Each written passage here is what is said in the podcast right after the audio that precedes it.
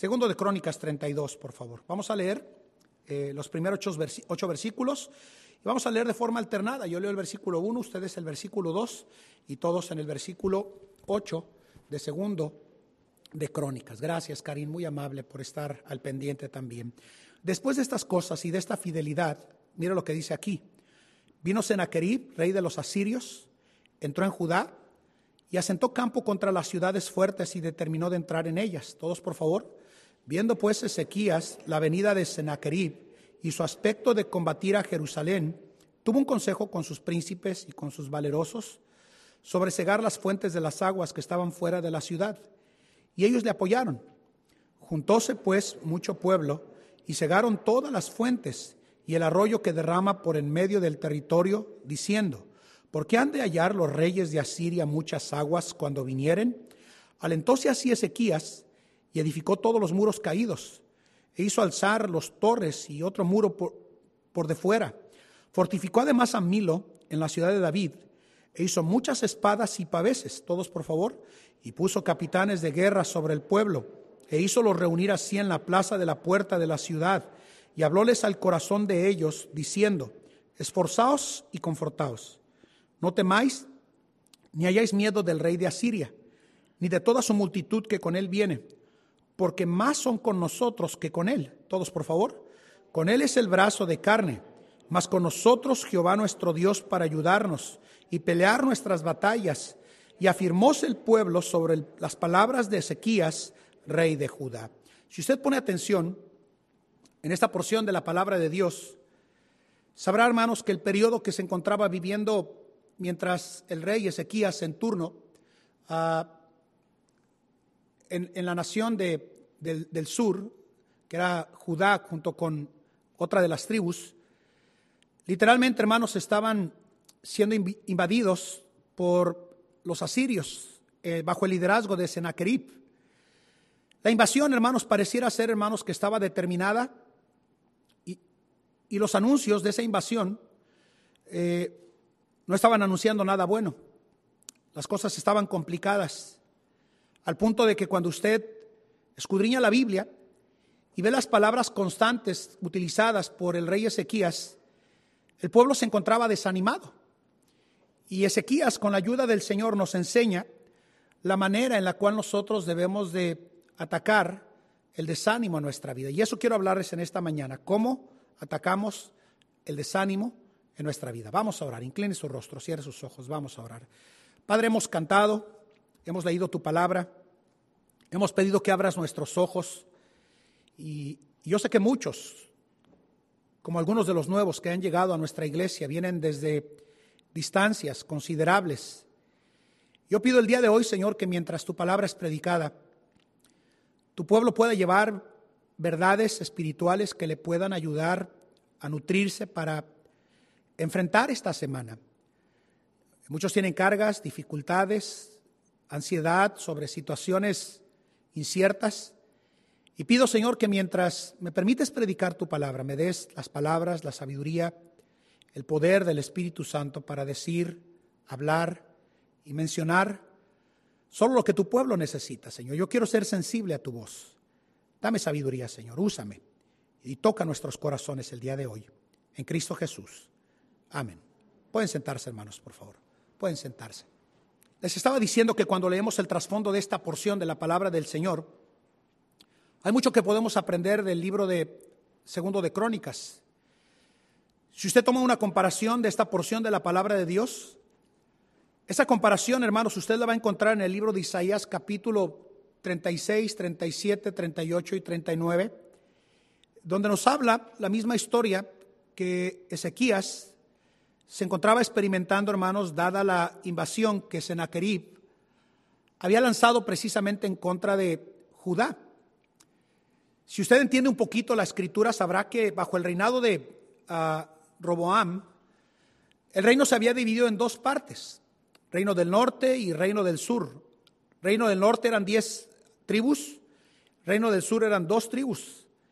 Y la Biblia nos dice que ah, bajo el reino del sur, que precisamente, hermanos, la capital era Judá, eh, Sennacherib, hermanos, el rey de Asiria, había determinado, hermanos, con fuerza y con intensidad, literalmente, hermanos, entrar a la ciudad de Judá y destruirla. Todos los anuncios que usted encuentra relacionados a esta porción de la palabra de Dios ah, y las palabras que se utilizaban en contra de Judá ah, eran palabras amedrentadoras y difíciles al punto de que hasta utilizaban el idioma de los hebreos para decirles que no le creyeran a su rey y que de todas formas ellos iban a ser llevados cautivos en manos de los asirios. Los líderes del ejército, cuando usted lee el libro de Isaías, sabrá que hasta le pedían a los de Sennacherib, a los asirios, al, rey, que no hablaran en el idioma de los hebreos y que en realidad no le pusieran atención a las palabras que ellos ah, vociferaban o utilizaban con la intención de apocar y amedrentar el corazón de, del pueblo de Judá, pensando que ellos, antes de que libraran una batalla, emocionalmente ya estaban derrotados. La batalla vino, hermanos, y obviamente como nosotros sabemos, el Señor utilizó la fuerza de, ángeles para darle la victoria a Ezequías. Pero antes de que eso sucediera, hermanos, literalmente, hermanos, el pueblo se encontraba en zozobra, se encontraba atemorizado, se encontraba, hermanos, dominado por los temores de las situaciones complejas que estaba viviendo Judá y Ezequías y los, los líderes. De tal forma que cuando Ezequías se enteró, hermanos, de que era determinada la, el sitio y la, la guerra, que vendría en contra de Judá, Ezequías, hermanos, convocó a sus líderes y les animó a que ellos ah, taparan las fuentes de aguas que nutrían a la ciudad de Judá. Cuando usted lee el libro de, de, Isaías y esta porción de la Biblia, usted nota que Ezequías era un hombre, un ingeniero de obras en cuanto al diseño de distribución de aguas que la ciudad de Judá tenía, al punto de que algunos escritores señalan que todavía algunas de las figuras de, arquitectura o de diseño, de manejo de aguas, Ezequías fue uno de los pioneros en el Antiguo Testamento de qué hacer y cómo distribuir agua durante todo el pueblo. Ezequías, hermanos, cegó las fuentes, el arroyo que iba por en medio del territorio, y dijo que la razón del por qué no habían ah, dejado esas aguas era porque al pensar y creer que iban a ser derrotados por Sennacherib, Ezequías, hermanos, no quería que hallaran aguas ah, y que no encontraran la manera en la cual Ezequías había reorganizado a la ciudad de Judá eh, y literalmente la, la cegó. Una vez que lo hizo, hermanos, con el apoyo de los líderes, encontramos, hermanos, que Ezequías se alentó. Dice en el versículo 5, alentóse así Ezequías. Y mira lo que dice, edificó todos los muros caídos, hizo alzar las torres, otro muro por fuera Fortificó además a Milo en la ciudad de David. Y mire, hizo muchas espadas y paveses, escudos, con los cuales podía combatir a Sennacherib y a su ejército. Alcanzamos a ver, hermanos, que si Ezequías se alentó, es porque en términos humanos, Ezequías sabía, hermanos, que era irremediable el sitio y el cautiverio que iba a llegar en manos de Sennacherib y de su rey, de, su, de su ejército. De tal forma, hermanos, que fortalecido con la ayuda del Señor, hermanos, y reanimado para enfrentar al pueblo de los asirios, por eso la Biblia nos dice, hermanos, que edificó un segundo muro, hizo espadas, escudos con los cuales combatiera literalmente a los asirios el pueblo. Y rápidamente, hermanos, como un buen líder, como un buen líder, hizo exactamente lo que se debe de hacer, hermanos, con un pueblo que se encontraba amedrentado y desanimado. Dice el versículo 7, esforzaos y confortaos, mire. No temáis, mire, ni hayáis miedo del rey de Asiria, ni de toda su multitud que con él viene. Y me encanta esta declaración porque es un reflejo de lo que el Nuevo Testamento nos enseña. Porque más son con nosotros que con él. Mayor es el que está en nosotros que el que está en el mundo. Díganme si no es así.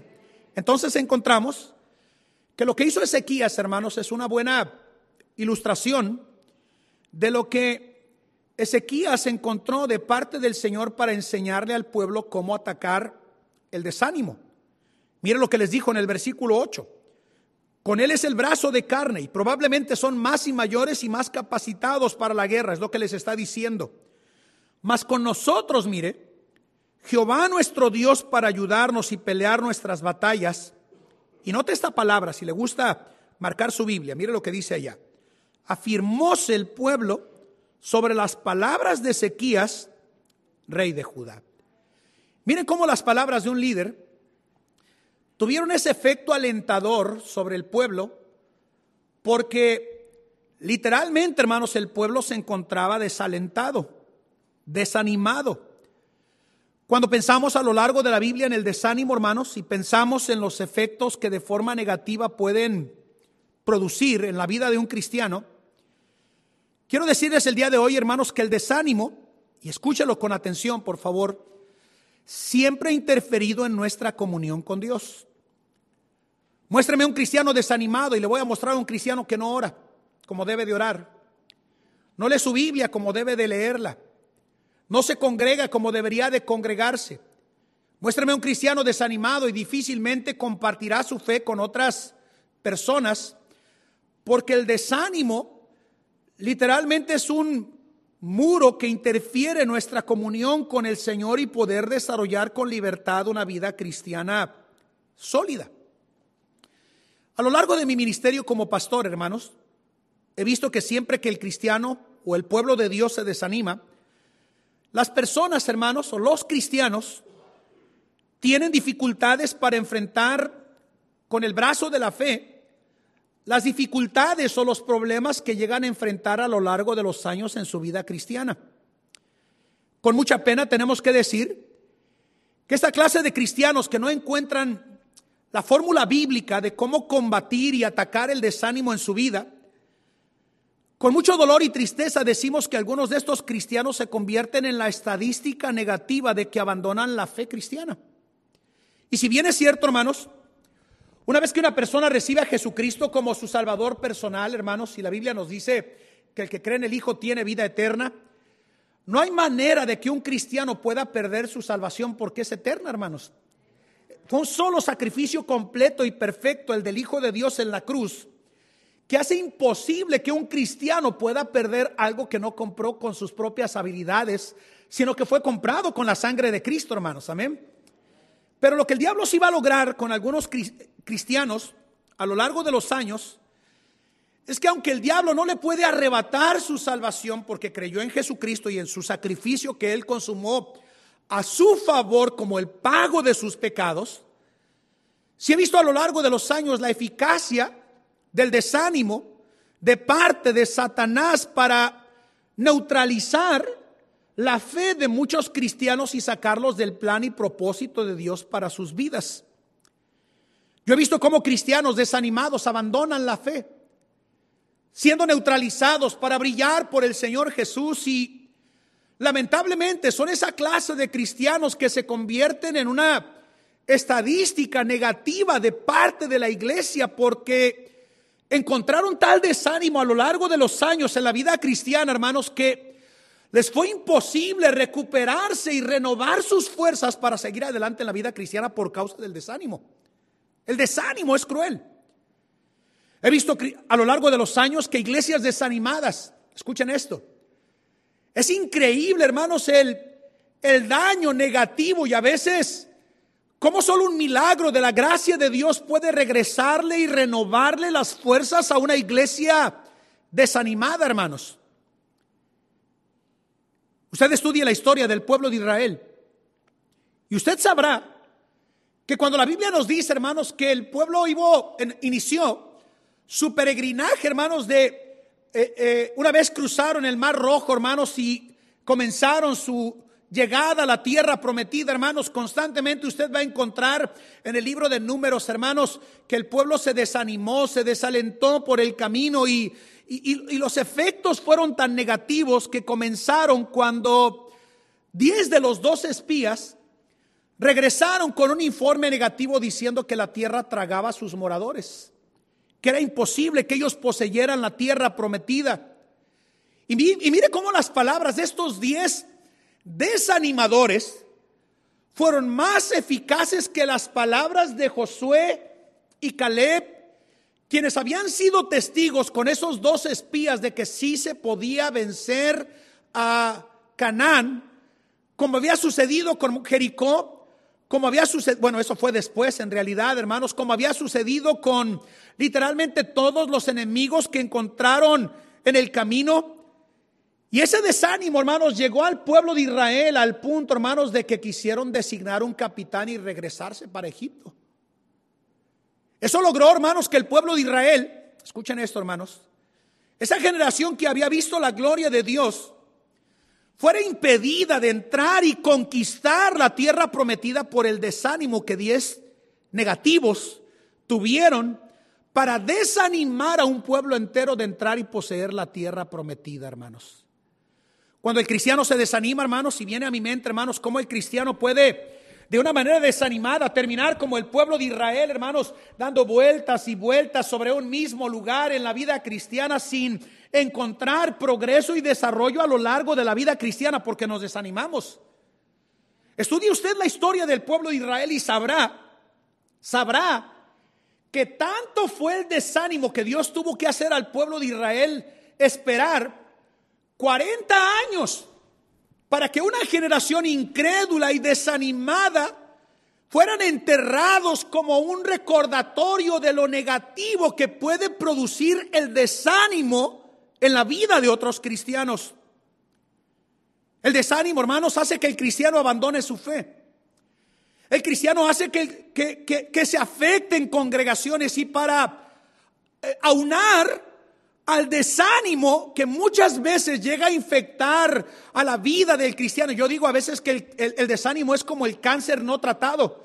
Llega a infectar de forma tan terrible todo el cuerpo de Cristo, hermanos, que para cuando queremos resolverlo, ya no hay tratamiento para ello muchas veces, sino solo un milagro de la gracia de Dios.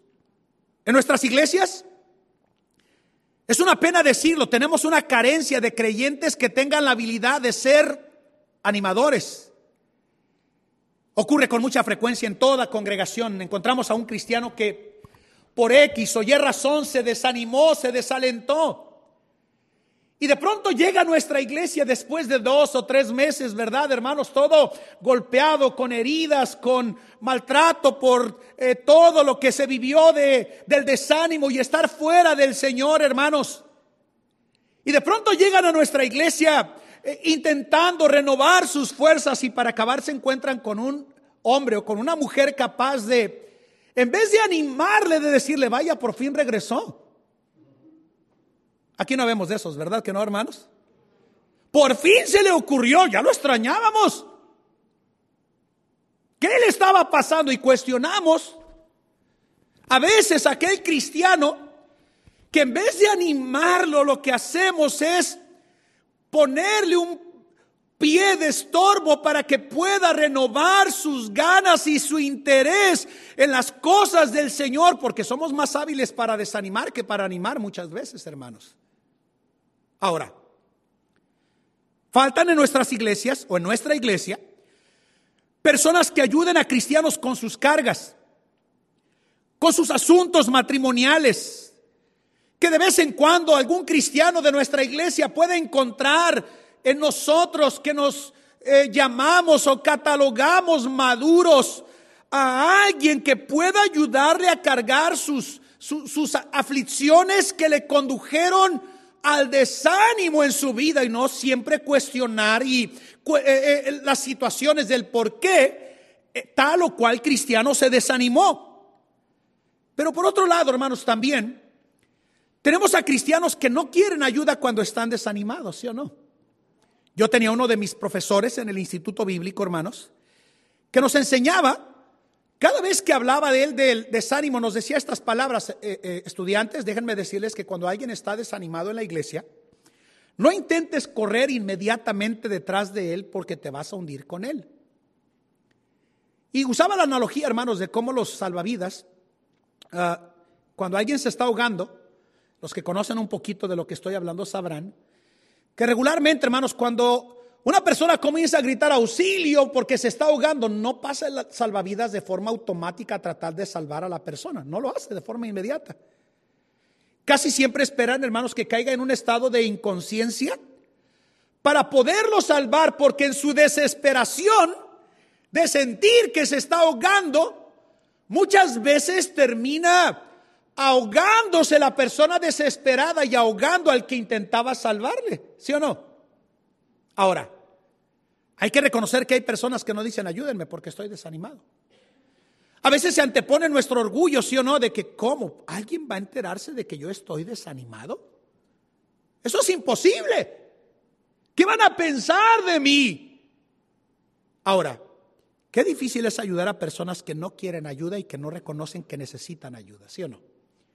Por eso en este mensaje quiero compartirles por lo menos tres o cuatro pensamientos bíblicos de qué es desánimo, qué produce el desánimo y cómo podemos atacar el desánimo en nuestra vida si queremos mantenernos a lo largo de los años fervientemente por el Señor en nuestra vida, hermanos. Miren, eh, es natural que a veces nos desanimemos, es natural que a veces encontremos esa clase de tropiezos que nos impiden progresar y ser fuertes en el Señor en nuestra vida cristiana, pero yo veo a lo largo de los años a tantos cristianos que no encuentran la manera de cómo atender el desánimo y reconocer cuando está desanimada una persona. Mire, ¿qué es desánimo? Bueno, desánimo, en su término original, hermanos, Significa básicamente esto, hermanos, es estar sin fuerzas para seguir adelante.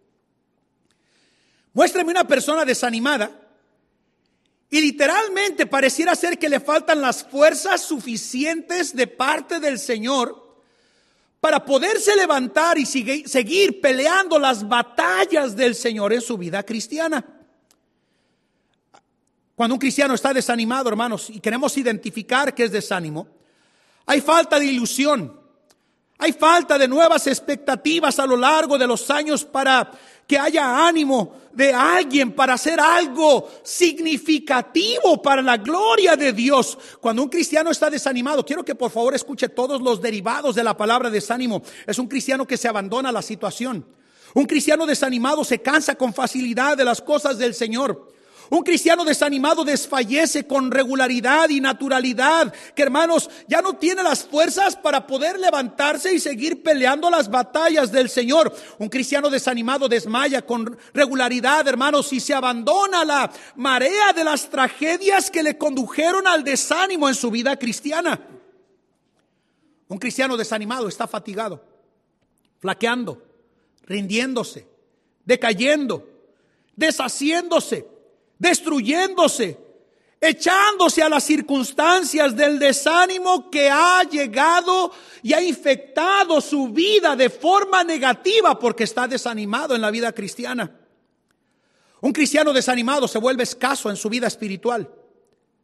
No tiene las herramientas suficientes para salir del desánimo y pelear las batallas del Señor.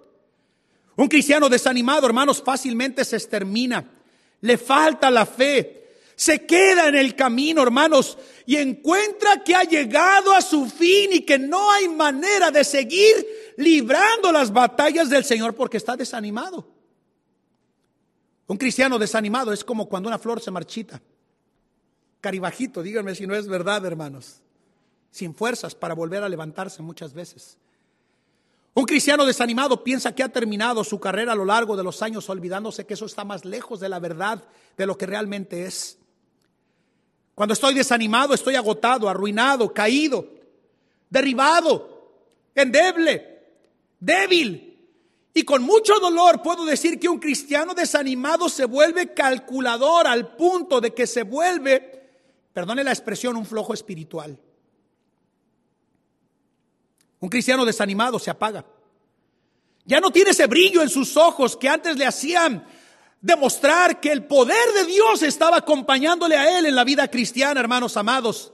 Ahora sus ojos reflejan, hermanos, esa, esos grises innecesarios, y no porque sean de color gris sus ojos, sino porque se ha literalmente desanimado al punto de que está apagado por las cosas del Señor. Y miren, ah, ustedes me han escuchado casi un año y medio hablando en medio del COVID. Yo no menciono el COVID casi. ¿Saben por qué, hermanos? Porque eso termina produciendo desánimo y todos sabemos que una persona desanimada es propensa a enfermarse con facilidad, según los estudios, ¿sí o no? Una persona desanimada, hermanos, es enfermiza. Hace tropezar a otros. Se acobarda. Vive en constante quebrantamiento porque está desanimado. Un cristiano desanimado es aquel que está desconsolado, atribulado. Disuelto por completo, hermano, se vuelve pusilánime, miedoso y temeroso a causa del desánimo. ¿Y sabe qué? Lo paraliza por completo a ese cristiano desanimado.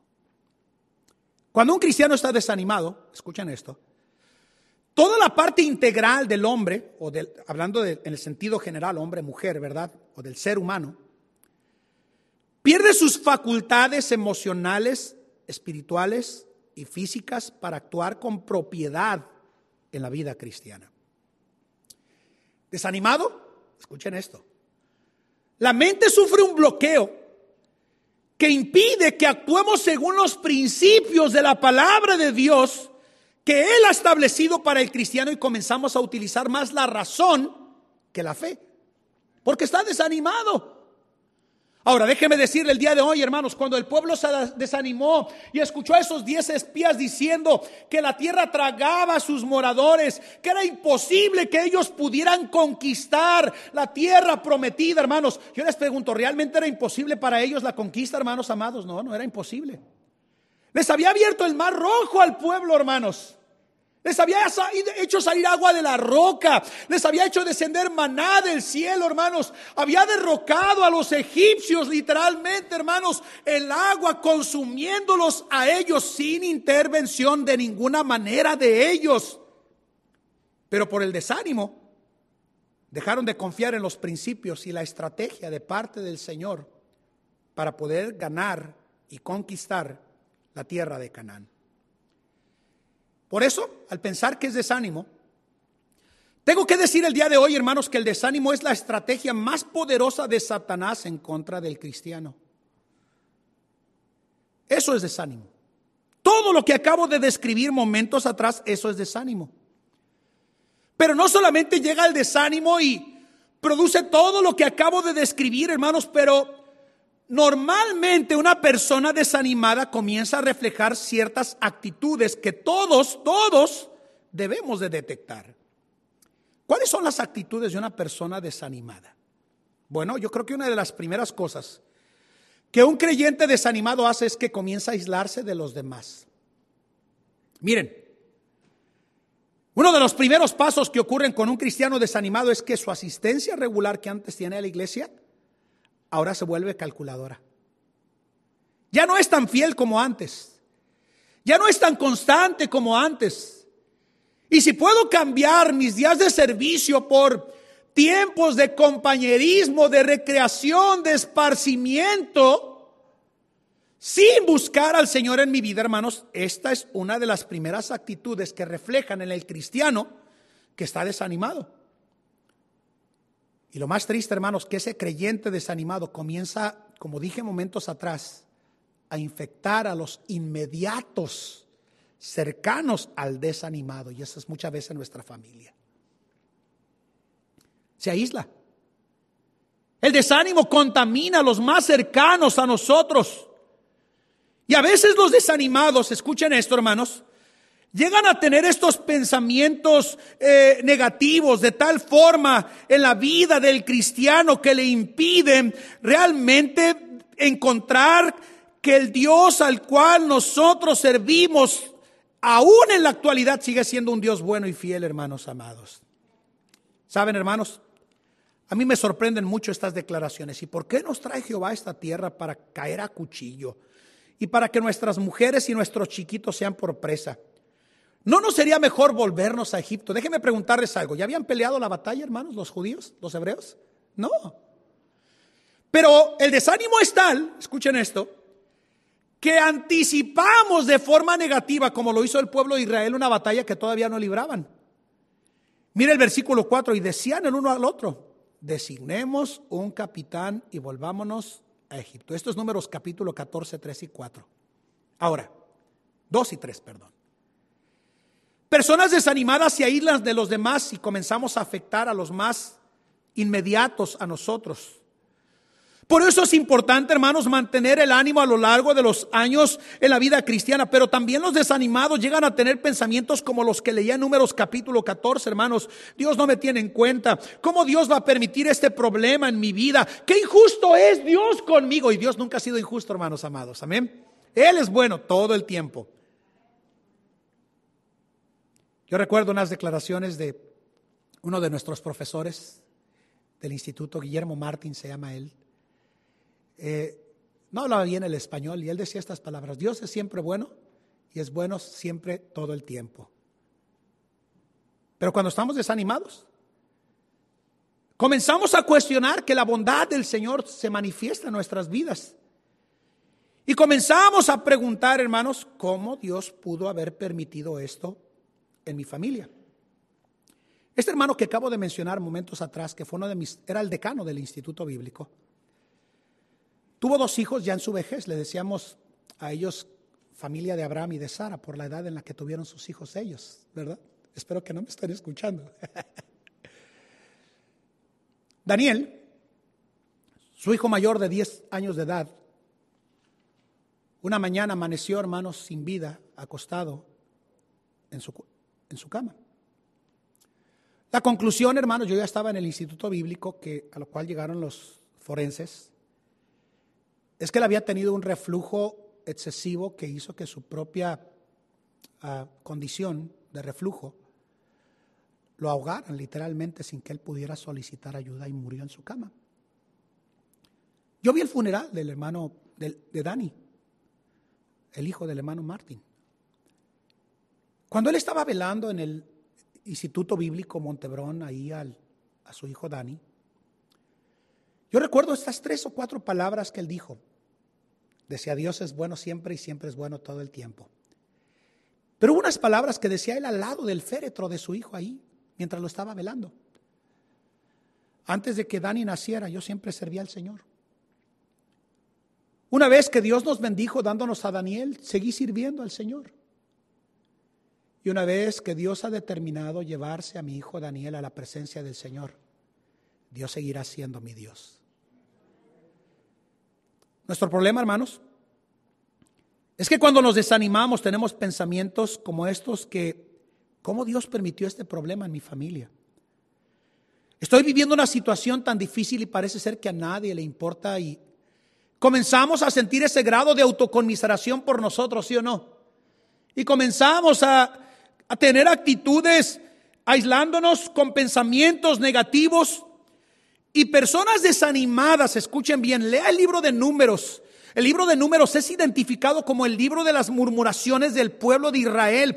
Y toda la murmuración, escuchen esto, que estaba conectada con el, pueblo de Israel, de, cuestionar al líder, cuestionar su autoridad, cuestionar aquello y cuestionar y todo, murmuración, murmuración tras murmuración, estaban conectadas a la manera tan magna con la cual ellos estaban desanimados, hablando del pueblo de Israel, hermanos amados. Normalmente personas desanimadas tienden a ser críticas, murmuradoras, contra Dios, contra los líderes, contra la iglesia, contra el jefe, contra otros creyentes, contra el que se me ponga enfrente. Yo tengo algo malo que decir de él o de ella, porque estoy desanimado y no lo quiero aceptar. Estos son los síntomas. Personas desanimadas, escuchen esto, ya no sienten ni experimentan la presencia de Dios en su vida. Y como resultado, hermano, se inclina hacia el pecado y se muestra insensible a la necesidad. Mire, muéstreme un cristiano desanimado y le voy a mostrar un cristiano que jamás va a llevar a alguien a Cristo Jesús, hermano amado. Jamás. Jamás sabe lo que es compartir su fe con otros cristianos. Se vuelve un ególatra completo, centrado en sus propias necesidades. Porque está desanimado. Personas desanimadas llegan a perder, creer que han perdido su valor. Personas desanimadas llegan a pensar, hermanos, que por esa pérdida o ese fracaso o ese no de parte del Señor en alguna área de mi vida se afecta mi parte espiritual, personal y familiar porque estoy desanimado. Personas desanimadas, hermanos, se, se desaniman por muchas situaciones. Enfermedad, crisis económica, problemas familiares, problemas de crianza de los hijos, enemistades, desilusiones con líderes o familiares, comentarios malsanos, hermanos, que hacen otras personas como chismes y descalificaciones. Y un cristiano jamás se parece tanto al diablo como cuando critica y chismea. Díganme si no es así, hermanos. Ahora, una persona desanimada es presa fácil del alcohol, las drogas, el adulterio, egoísmo severo, fornicación, y temor. Hemos visto qué es el desánimo y lo que produce. ¿Por qué no vemos el día de hoy el remedio, hermanos, de parte de Dios de cómo podemos atacar y vencer el desánimo? Si van conmigo, al libro de Filipenses capítulo 4, abran su Biblia ya, por favor. Vamos rapidito allá. Filipenses capítulo 4. Vayan allá conmigo rápidamente esta porción de la palabra de Dios. Yo a veces digo que el desánimo es como esta ocasión en la que fuimos al, museo del MoMA, ¿verdad? Fuimos con nuestra hija Ruth. Y por cierto, este es el último domingo que está con nosotros, mi hija. El viernes sale para México. Y saben, hermanos, a mí me encantó ver todas las ah, pinturas de todos estos famosos pintores. Vi algunas de Diego Rivera y todo lo demás. Pero yo le confieso algo. Yo me concentré de todas las pinturas, si usted ha estado ahí, me concentré en una que tiene un marco blanco y tiene una rueda, hermanos, con un fondo negro que pareciera ser que es un abismo completo. Yo hasta quise hacerle así, ¿verdad? Pensando que había algo para por dónde irse. Hay tantos de nosotros que nos olvidamos que en la gran obra de Dios, escuchen esto, hermanos, no solamente hay un cuadro blanco con un fondo oscuro que, que todo es negativo, no podemos, es una analogía, no nos podemos olvidar de los Rembrandt, Picasso y ah, de Diego Rivera con esos increíbles ah, ah, eh, lienzos hechos a favor, hermanos, increíbles. Pero si vamos a vencer el desánimo, hermanos, lo primero que debemos de hacer en nuestra vida como cristianos es pensar ¿Cuál es la verdadera situación de lo que nos está afectando en nuestra vida? Mire lo que dice Filipenses 4, por favor. Vaya conmigo allá, Filipenses 4, versículo 6. Ah, mire lo que dice allá. Si están ahí conmigo ya, hermanos? Mire lo que dice. Por nada estéis afanosos. Ahora, mire lo que está diciendo Pablo. Por nada estéis afanosos. Póngame atención acá un momentico. Ya tiene su Biblia abierta, pero escuche esto. ¿Saben dónde estaba Pablo cuando escribió esta porción de la Biblia? Estaba en la cárcel. Es parte de lo que se conoce como las epístolas carceleras. Algunos historiadores han dicho que Pablo, mientras estaba en esa cárcel en Roma, tenía soldados de turnos de seis horas. Y Pablo dice, hermanos, que todas las aflicciones que él vivió estando en la cárcel, en un cepo terrible, en una posición, hermanos, literalmente, hermanos, con manos atadas y cabeza atada, y en una posición inclinada y con el soldado atado de él, Dice que sus prisiones se hicieron ah, notables en, todo el pretorio. ¿Sabe qué estaba haciendo Pablo mientras estaba en esa posición golpeado, hermanos? Ganando a los soldados. Los soldados llegaban y ganaban a sus, a sus familiares y se hicieron notorias todas esas aflicciones que Pablo tenía a causa de que, adivine qué estaba haciendo Pablo mientras estaba ahí, hermanos, en esa condición y situación difícil, hermanos, alcanzando a otros hermanos. Él dijo estas palabras, por nada estéis afanosos, Si no sean conocidas, mire, vuestras peticiones delante de Dios, en toda oración y ruego, con nacimiento de gracias. Qué difícil es dar gracias a Dios cuando todo está nublado, ¿sí o no? Cuando todo es negativo en nosotros.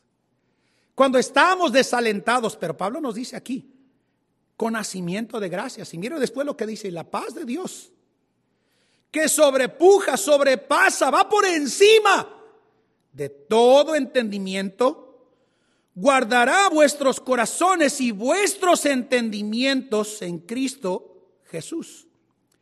Cuando un cristiano está desanimado hay dos áreas trágicas donde los daños espirituales se producen. Uno es en el corazón y otro es en nuestro entendimiento de lo que está sucediendo.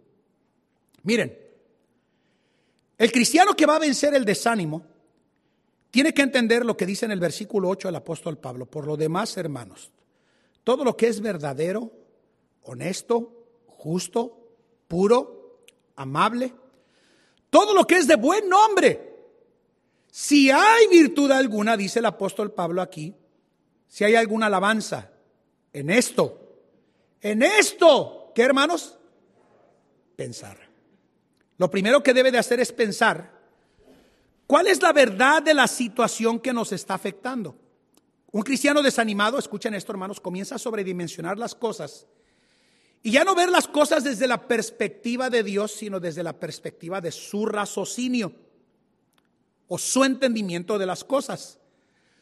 Cuando usted comienza a darle un sentido humano y no espiritual a lo que usted está viviendo, va a terminar fuera de la iglesia. Va a terminar desanimado, desalentado. ¿Por qué? Porque usted no ha entendido cuál es la verdad de lo que le está afectando verdaderamente, hermanos. Y mire, si se está afectando su mente y corazón, tiene que venir al Dios del cielo y decirle, Señor, estoy desanimado, ¿sí o no? Ahora, dejamos de ver las cosas con la perspectiva o el lente de Dios y comenzamos a anteponer, anteponer mi pensamiento o la de los demás. Y a veces involucramos a personas que están peor que nosotros para darnos su opinión de las cosas que yo estoy viviendo. Y terminamos peor de cuatrafeados de lo que ya estábamos, desanimados de lo que ya estábamos. ¿Por qué? Porque no hemos pensado la verdad de la situación que nos está afectando. Primero, si va a vencer el desánimo, dijimos, vea la verdad y véalo desde el ángulo divino, del ángulo de su palabra. Dos, asuma una actitud correcta. El problema del desánimo es que tenemos tan actitudes tan malas y tan contrarias a la conducta cristiana que comenzamos a cambiar nuestra actitud. Mire lo que dice Filipenses 1:12. Vaya conmigo allá su Biblia. Y quiero, hermanos, que sepáis, mira, ábralo ahí su Biblia, por favor. Ábrala ahí su Biblia. Quiero que sepáis que las cosas que me han sucedido han redundado más, mire, en provecho del Evangelio, mire. De manera que mis prisiones, mire, han sido célebres en Cristo en todo el pretorio, todo el que estaba asociado a, al servicio carcelario de los romanos, es lo que está diciendo Pablo, y a todos los demás, mire, y muchos de los hermanos en el Señor, mire, tomando ánimo con mis prisiones, mire, márquelo, se atreven mucho más a hablar la palabra sin temor. ¿Está desanimado? Aquí está la respuesta. Asuma una actitud correcta. Probablemente las situaciones no van a cambiar en su vida. Probablemente no se van a resolver de la noche a la mañana. Pero hay algo que nunca debe de olvidar. Dios no cambia en medio de la situación. Entonces, Vea la situación de lo que realmente le está afectando. Asuma una actitud correcta. Y cuando usted esté desanimado o tenga pensamientos de desánimo, dos preguntas importantes. ¿Son míos esos pensamientos o es Satanás tratando de sacarme del plan de Dios en mi vida? ¿Se acuerdan ustedes que cuando el Señor Jesús salió de, la, de los 40 días de ayuno, la primera cosa que hizo Satanás fue decirle estas palabras. Di que estas piedras se conviertan en pan. ¿Fue eso o no fue eso? ¿Sí fue eso? Porque sabía que Jesús tenía hambre. Normalmente cuando un cristiano comienza a experimentar desánimo, hace exactamente lo que Satanás quiso hacer con el Señor Jesús. Le estaba diciendo al Señor Jesús Satanás, toma las cosas en tus manos resuélvelo tú. Y la respuesta del Señor fue, escrito está. No solo de pan vivirá el hombre, más de toda palabra que sale de la boca de Dios. Si llegan pensamientos negativos y de desánimo, pregúntese, ¿no será que Satanás está intentando en mi vida de que yo tome las cosas en mi mano? Y cuando tomamos las cosas en nuestras manos, qué mal salen las cosas, ¿sí o no? Qué mal salen las cosas. Créanlo, mire, cuántas lágrimas innecesarias, cuánto dolor innecesario uno sufre cuando toma las cosas en sus manos sin buscar, sin buscar al Señor en su vida. ¿Es así o no es así? ¿Cuántas veces no decimos, yo voy a resolver los asuntos en mi matrimonio? Le voy a enseñar a él o a ella lo que debe de ser un buen hombre. En serio. Si Dios no ha podido, menos tú. Deja que Dios haga lo que tú no puedes hacer. ¿Y sabe qué? Dios siempre hace algo. ¿Se acuerda cuando Sara escuchó las palabras de los labios del hombre de fe? Di que eres mi hermana. Sara no dijo ni fu ni fa. Pero Pedro nos dice que como Sara obedecía a Abraham llamándole Señor. Déjeme le traduzco eso a un lenguaje actual. Básicamente lo que Sara hizo fue, está bien, yo voy a decir que tú eres mi hermano, pero hay un Dios que está mirando que va a hacer algo contigo que yo no puedo hacer. Y lo puso en las manos del Señor. ¿Y sabe qué? El Señor hace mejor trabajo que usted y que yo. Nuestro problema es que tomamos las cosas en nuestras manos. Y esos pensamientos que llegan, tú tienes que tomarlo en tus manos. Debe de controlar su pensamiento encomendándolo al que juzga justamente. Ahora, yo no estoy diciendo niegue la realidad, hay cosas que son, son reales.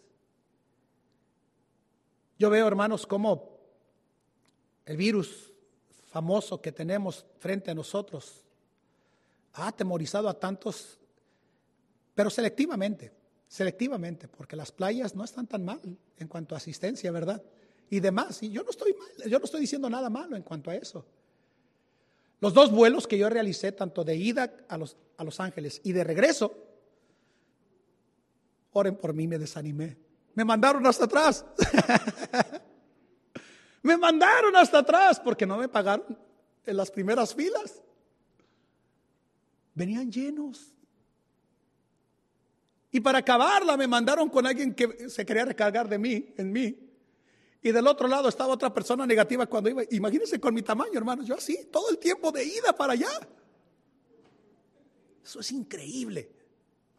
Ya me desanimé, hermano. Hermanos, cuando tenga estos pensamientos, no niegue la realidad.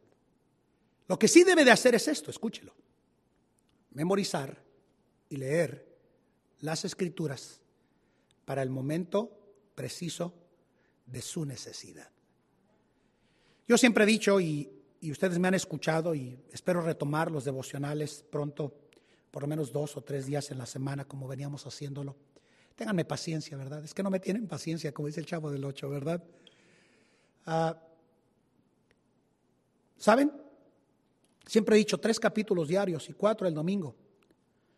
Pero hay algo que yo siempre he añadido a mi lectura personal, un salmo y un proverbio. Porque el salmo, el salmo, cuánto gozo y cuánta alegría le trae al cristiano. ¿Sabe qué leí esta mañana yo? Dios es nuestro amparo y fortaleza, nuestro pronto auxilio en las, en las tribulaciones. Por tanto, no temeremos aunque la tierra sea removida. Y ahí me animé. Muchos cristianos quieren pasar la crisis del desánimo y de la ansiedad en su vida sin tener una conexión con este bendito y sagrado libro. Es imposible. Necesita del libro, del santo libro, la palabra de Dios. No es un libro cualquiera. Es la poderosa, inspirada palabra de Dios, que es el maná del cielo, donde el cual el cristiano tiene las fuerzas para vencer el desánimo en su vida como cristiano. ¿Encuentra usted una promesa de su palabra para tal o cual situación que usted tiene?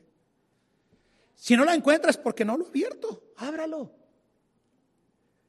Esta semana pasada estuvimos armando mi esposa y yo un mueble y le confieso, recordé cuando armé mi primer mueble. Era la época en la que estaban saliendo los muebles armables.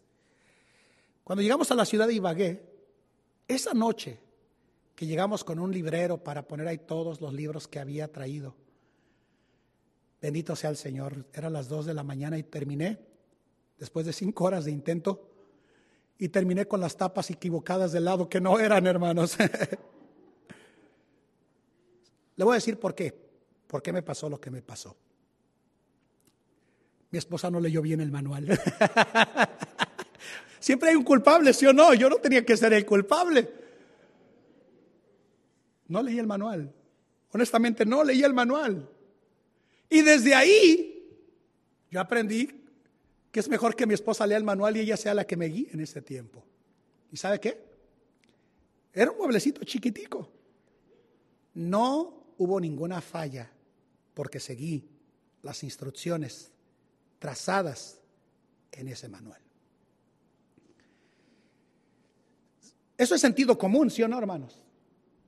Seguí las instrucciones. ¿Cómo podemos pensar que tenemos la habilidad humana de vencer tentación, pecado, desánimo, desaliento en nuestra vida no siguiendo las instrucciones del Señor, hermanos. Eso es imposible. Imposible. Por eso estamos como estamos muchas veces en términos de vida espiritual. No seguimos el libro. Entonces dijimos, vea lo que realmente le está afectando, si lo va a vencer. Dos, asuma una actitud correcta. Hágase preguntas, ¿son míos o es Satanás tratando de detenerme y controlar sus pensamientos y sujetarlos a la escritura sin negar la realidad? Y es posible vencer el desánimo con sus promesas, con la iglesia, con la determinación de que cada cristiano sea un animador, porque si un miembro del Cristo sufre, todos, todos sufrimos. Durante el periodo de la pandemia, han de recordar ustedes, hermanos, que la iglesia hizo algo muy particular. Comenzamos a, surtir despensas, ¿recuerdan eso, hermanos, ustedes? Y comenzamos a llevar despensas. Yo no sé si ustedes recuerdan, pero yo estaba solo. Muy solo. Con nomás mi perro, ¿verdad? ¿Y sabe qué? El simple hecho de llegar con alguien y dejar una despensa y dejarle saber, estoy orando por ti. Cuánto ánimo producía en mí. El problema es que estamos tan ensimismados de nosotros que nos olvidamos que hay herramientas en su palabra claramente definidas de cómo nosotros podemos vencer el desánimo en nuestras vidas. Miren las palabras de Ezequías. Esforzaos, esforzaos porque básicamente les dijo, mayor es el que está en nosotros que el que está en el mundo. Y le tengo una noticia. La batalla llegó con Sennacherib. Y sin intervención del rey, ángeles llegaron y mataron al ejército por miles, al punto de que Sennacherib tuvo que oír. Y escuchen esto, sus propios hijos lo mataron. ¿Hubo intervención humana? No. Fue el Dios del cielo. El Dios del cielo. Que todavía está actuando el día de hoy. Él no ha cambiado. Que el Señor nos ayude. Vamos a orar. Incline su rostro, cierren sus ojos. Vamos a orar. Padre, gracias. Gracias por tu palabra, Señor. Tu palabra es verdad. Tu palabra es viva y eficaz. Y Señor, qué bueno encontrar a través de, del santo libro, tu palabra, la Biblia, respuesta a nuestras interrogantes de la vida. Yo pido en este día que mientras tu Espíritu Santo trabaja en nosotros, nos lleve a pensar en lo que nos está desanimando y cambiarlo con principios de tu palabra, Señor. Así con rostro inclinado y ojos cerrados, antes de dar lugar a la invitación y a que el piano suene, tengo una pregunta para usted que está aquí y que no está 100% seguro o segura de ir al cielo el día de hoy. Si usted dice el día de hoy con toda honestidad, Pastor Murillo, la verdad es que si yo muero el día de hoy, yo no sé si yo voy a ir al cielo, yo no sé si voy a ir al infierno. Algo de lo que yo sí sé es que no me gustaría ir al infierno. Me gustaría que alguien me mostrara con la bendita palabra de Dios cómo yo puedo ir al cielo. No estoy seguro, no estoy segura de ir al cielo. Ore por mí, por favor, pastor. Habrá alguien que con toda honestidad podría levantar su mano y decirme, ore por mí, por favor. Yo quiero saber cómo puedo ir al cielo. Levante su mano. Si usted no está seguro o segura, levante su mano. No le dé pena. ¿Habrá alguien así? Tenemos aquí a una dama que está por primera ocasión con su mami. Me gustaría que ambas pudieran pasar con una de nuestras hermanas de la iglesia y alguien les pudiera mostrar con la Biblia cómo puedes ir al cielo. Me gustaría que Puedes llevar también a él, por favor, llévalo a él también. ¿Cuántos en esta mañana podrían decir, pastor? Mientras yo he estado escuchando cómo el rey Ezequías atendió el desánimo y cómo se esforzó, y las palabras que utilizó para alentar al pueblo, recordándoles que con ellos estaba el brazo de la carne, pero que con nosotros está Jehová nuestro Dios para ayudarnos y pelear nuestras batallas, el pueblo se afirmó, se animó, porque encontró en las palabras divinas que a Ezequías le dio el Señor de cómo podían vencer el desánimo en una situación tan compleja que les iba a conducir al cautiverio. ¿Cuántos podrían decir, pastor, ¿sabe qué? Al usted describir el, el desánimo, tengo que decirle el día de hoy, yo he estado desanimado y quiero arreglarlo eso. Ore por mí, pastor. El Señor me ha hablado a mí. Déjame ver su mano en alto. Dios le bendiga, Dios le bendiga, Dios le bendiga, Dios le bendiga. Dios le bendiga, Dios le bendiga, Dios le bendiga. Veo su mano, Dios le bendiga. Puede bajarlo, Dios le bendiga. ¿Habrá alguien más? ¿Habrá alguien más que podría decir, pastor, tal o cual situación me ha desanimado y soy honesto ante el Señor? Ya ha sido honesto al levantar su mano. ¿Por qué no viene un momentico al altar y le dice, Señor, la gente cambia, la sociedad cambia, la familia cambia? Pero Dios, tú no cambias, tú no tienes la culpa, Señor. Yo quiero volver a animarme. Venga al altar, venga al frente, venga aquí al frente. El piano va a sonar. Vamos a orar, venga al altar, vamos a orar. Señor, te doy gracias por este día.